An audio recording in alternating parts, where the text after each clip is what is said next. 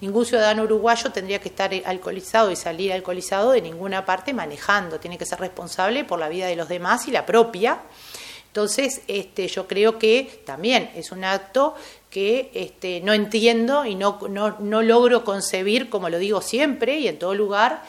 este, que nosotros, que somos actores políticos, donde estamos hablándole a la gente de este, realmente llevar adelante este, los destinos de los dineros públicos, eh, donde tenemos que aplicar políticas públicas que cuiden al otro y protejan al otro, no concibo el alcohol con la política. O sea, no concibo de que quienes este, estamos en esto tengamos que estar continuamente en una actividad pública, este, eh, llevando adelante una, este, una charla con vecinos y luego o antes tener que beber alcohol. O sea, no lo hacemos en la vida este, personal de cada uno, capaz, y lo vamos a hacer en, en temas cuando tenemos que estar con la gente. No importa el, el partido político que seamos, pero el alcohol y la política no debe ser ir de la mano. Tenemos que tratar de realmente ser serios en ese sentido. Estamos hablando del destino de nuestra gente, de nuestros jóvenes, de nuestros ancianos, de toda la sociedad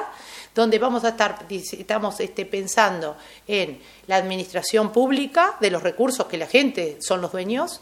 estamos hablando de las políticas públicas para ayudar a la gente, estamos haciendo controles en este sentido, porque tenemos también, quienes estamos en, también en la parte de gobierno, estamos hablando, tenemos una SEBA a nivel de gobierno nacional, tenemos direcciones de tránsito a nivel departamental, hacemos un trabajo de concientización importante y resulta que no somos tan responsables, tenemos que ser muy responsables a la hora de saber este, que el alcohol con la política, con la administración pública, no va de la mano. O sea, tenemos que ser muy serios y estar muy conscientes en este sentido, porque ¿qué, ¿qué, le estamos dejando y qué mensaje le estamos dando sobre todo a las futuras generaciones? O sea,